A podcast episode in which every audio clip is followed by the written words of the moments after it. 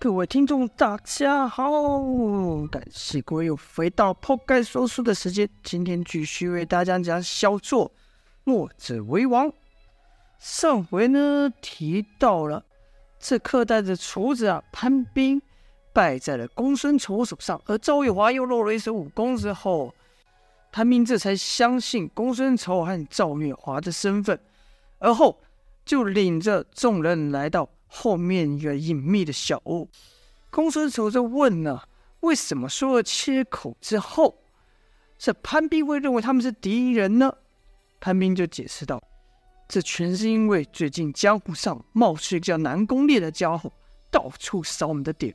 虽然说闯在端点这件事我们也遇过不少，可他还说什么他他把药王谷给挑了，还把谷主你给……”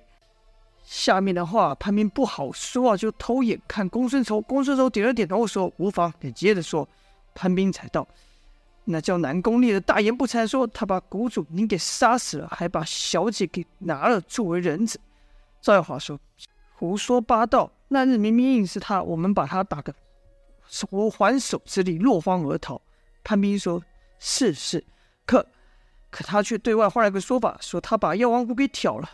本来嘛。”江湖上哪个不想出名的，都会吹牛说把我们九黎给怎么了，那也不算什么。这种风声通常不用去理会，就会不攻自破。但那南宫烈可会搞名堂啊！原来一群江湖人士浩浩荡荡的，又朝药王谷去，杀了我们好多的人。这一下可震惊了江湖。他还自称是什么斩天盟的盟主，那斩天盟的天，指的就是我们寨主赵天烈。赵月华听了，觉得不对，说道：“不对啊，当时闯寨的时候，并没有南宫烈这个人呐、啊，说我没记错吧？”公孙丑嗯了一声，让潘斌接着说下去。潘斌才续道：“跟他们去的那群人呐、也有几个和我们交好的。据说，原本他们是想看看这耀武扬威的南宫烈小子被如何收拾。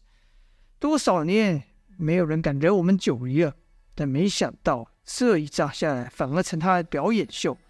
听人说他有一口宝刀，此刀一出无人能挡；还有人说他的刀法如何高明，舞起刀来可以凭空生火，刀法甚是可以和无心山庄的庄主一较高下。公孙丑听到时忍不住笑了一声，说：“切，无心山庄的人武功高是高，但行事低调的很，哪像他？江湖上。”见识过无心山庄武阁的人甚少，连我也只是耳闻而已。姚继轩听到时不禁心想：哎，这老头子平常高傲得很，除了他家寨主之外，向谁都不服，居然给那个叫无心山庄的那么高评价。看来挡在我成名之路前的人还不少啊。这时潘斌接着说道：“谷主说的不错，就我所知，无心山庄的人甚少涉足东方。”想来，也就是那群人有意捧南宫烈吧。然后，整个江湖就传开了南宫烈打败九黎、灭了叫药王谷的事情。几个一直不服我们的帮派，经有人领头，也就跟着投靠过去。一时间，还真让他成了气候。公孙卓说道：“哼，看来这南宫烈这小子又杀了我不少寨里兄弟。”要被我碰上，哼！看我怎么报答他。潘明哲说：“不劳谷主出马，这事传到了寨里没多久，费老大就来了。”赵月华说：“诶，我以为这种事江江大叔会抢着干的，怎么我爹把费叔叔给派来了？”公孙丑说：“那肯定是因为寨主担心，那南宫烈真抓了你当人质，那可不好办。江满红这家伙打起架来不分轻重。”不如费师办事可靠。赵耀华说：“切，凭他也想抓我，别笑死人了。”然后呢，潘斌就接着说道：“那还用说？那群乌合之众哪里是我费费老大的对手？听说我费老大只身一人就把对方打得落花流水啊，还害那不知死活的臭小子过了几招。可惜了，那家伙是个孬种，见打不过就跑了。”费老大回寨后，和寨主说完那小子的武功后，寨主这才放下心来，知道以那小子的武功，绝对不是谷主的对手。药王谷一事啊，必定是那小子趁你们不在，趁人之危。赵华说：“被他趁人之危是不假，但当时我们却的确有不得已的苦衷，才会离开药王谷。”潘斌听后不由得一惊，惊道：“难道真有高手是连谷主都不敌的吗？”此时就看赵月华瞪大眼睛瞅着，瞪着应该说瞪着姚建轩呐。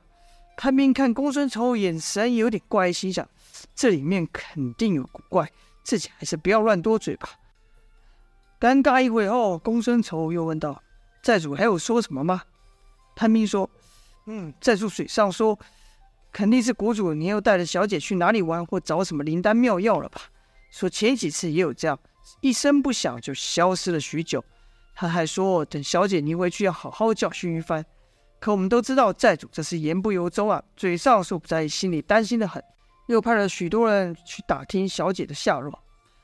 赵月华这时对公孙叔说：“叔，这事到时你可得帮我说话，别让我爹骂我。”公孙叔说：“会的，会的。”我一定会跟寨主好好解释，此事错不在你，在这两个小鬼。这时，姚继轩就听得前后有点不对劲，说道：“不对呀，你说这南宫烈被你们给打跑了，那他又怎么能把你们的点给扫了呢？”潘斌就说：“嗯，那许乌合之众被费大哥这一打后就四散了去，但如此一来，化整为零，由明转暗，我们反而不好掌握他们的行踪。”这南宫烈倒也能忍，好一会没出现，不知道躲在哪，直到最近又出来捣乱，也不知他用什么方法得知我寨中切口。可恶的家伙，断了我们好几个据点，杀了我们好多兄弟。公孙丑问道：“难道就没有弟兄逃出来吗？”潘斌说：“实不相瞒，谷主您来之前，才有一个兄弟跑出来，伤重的很，就是他与我们说要小心南宫烈冒充自己人。”所以，当谷主你们说切口的时候，我们才以为你们是南宫烈的人。公孙丑说：“行了，知道了。那伤重的兄弟在哪？快带我去看看。”潘斌立刻就带公孙丑等人到药房，就跟药房上啊躺了一个寨兵，寨兵已经一动都不动了。公孙丑伸手一探，那寨兵已然没气了。公孙丑检查那人的伤势，说道：“哎。”这人两手都断成了三截，和之前我看到我们寨中兄弟的伤势一样，是梅花章下的手。可这手要他的命不难，刻意留他一口气，是知道他会去附近的据点求助吧？我想他们就是这样发现我们这些隐秘的据点的。赵月华说：“那也就是说，如果我们在这里等着，他们就会自己找上门喽。”潘明恨恨道：“他们要来了。”我一定把他们剁成肉酱，给弟兄们报仇。这话刚说完，就听头顶发出声响，而后一人出现。潘明大叫道：“小心！”手中菜刀就朝那黑影劈去，就听“锵”的一声响，震得潘斌虎口发麻。潘斌这刀就好像砍在了铁块一样。再定睛一看，面前是一个独臂少年，全身肤色紫黑呀、潘斌就说道：“莫非这位就是那位药石？”童子吗？石刚看都没看了看潘斌，只简短说了两个字：“石刚。”就算自报姓名，打过招呼了，却说石刚为何从屋顶上跳下来的？原来是在进客栈前，公孙辰觉得客栈不对劲了，让石刚留在外面守候。因为公孙辰有自信，里面的人如果是敌人的话，凭他也有能力去保护赵月华。而石刚就在外面守着，果然没多久，就看几个人呐朝客栈跑来，一共六人，分成两两一组，想把客栈给包围了。石刚悄悄接住其中两组，把那人解决后，想要再解决最后那一组时，就看那两人已经进了客栈，石刚这才赶来向公孙丑报讯。公孙丑一边听一边摸着短须，似乎有了什么主意了。好了。这就是本章的内容了，是一波未平，一波又起啊！来人是谁呢？会是所谓斩天魔的人吗？还是没化妆的人？还是南宫烈呢？预知详情，就待下回分晓啦！今天就说到这边，感谢各位的收听，下播，拜拜。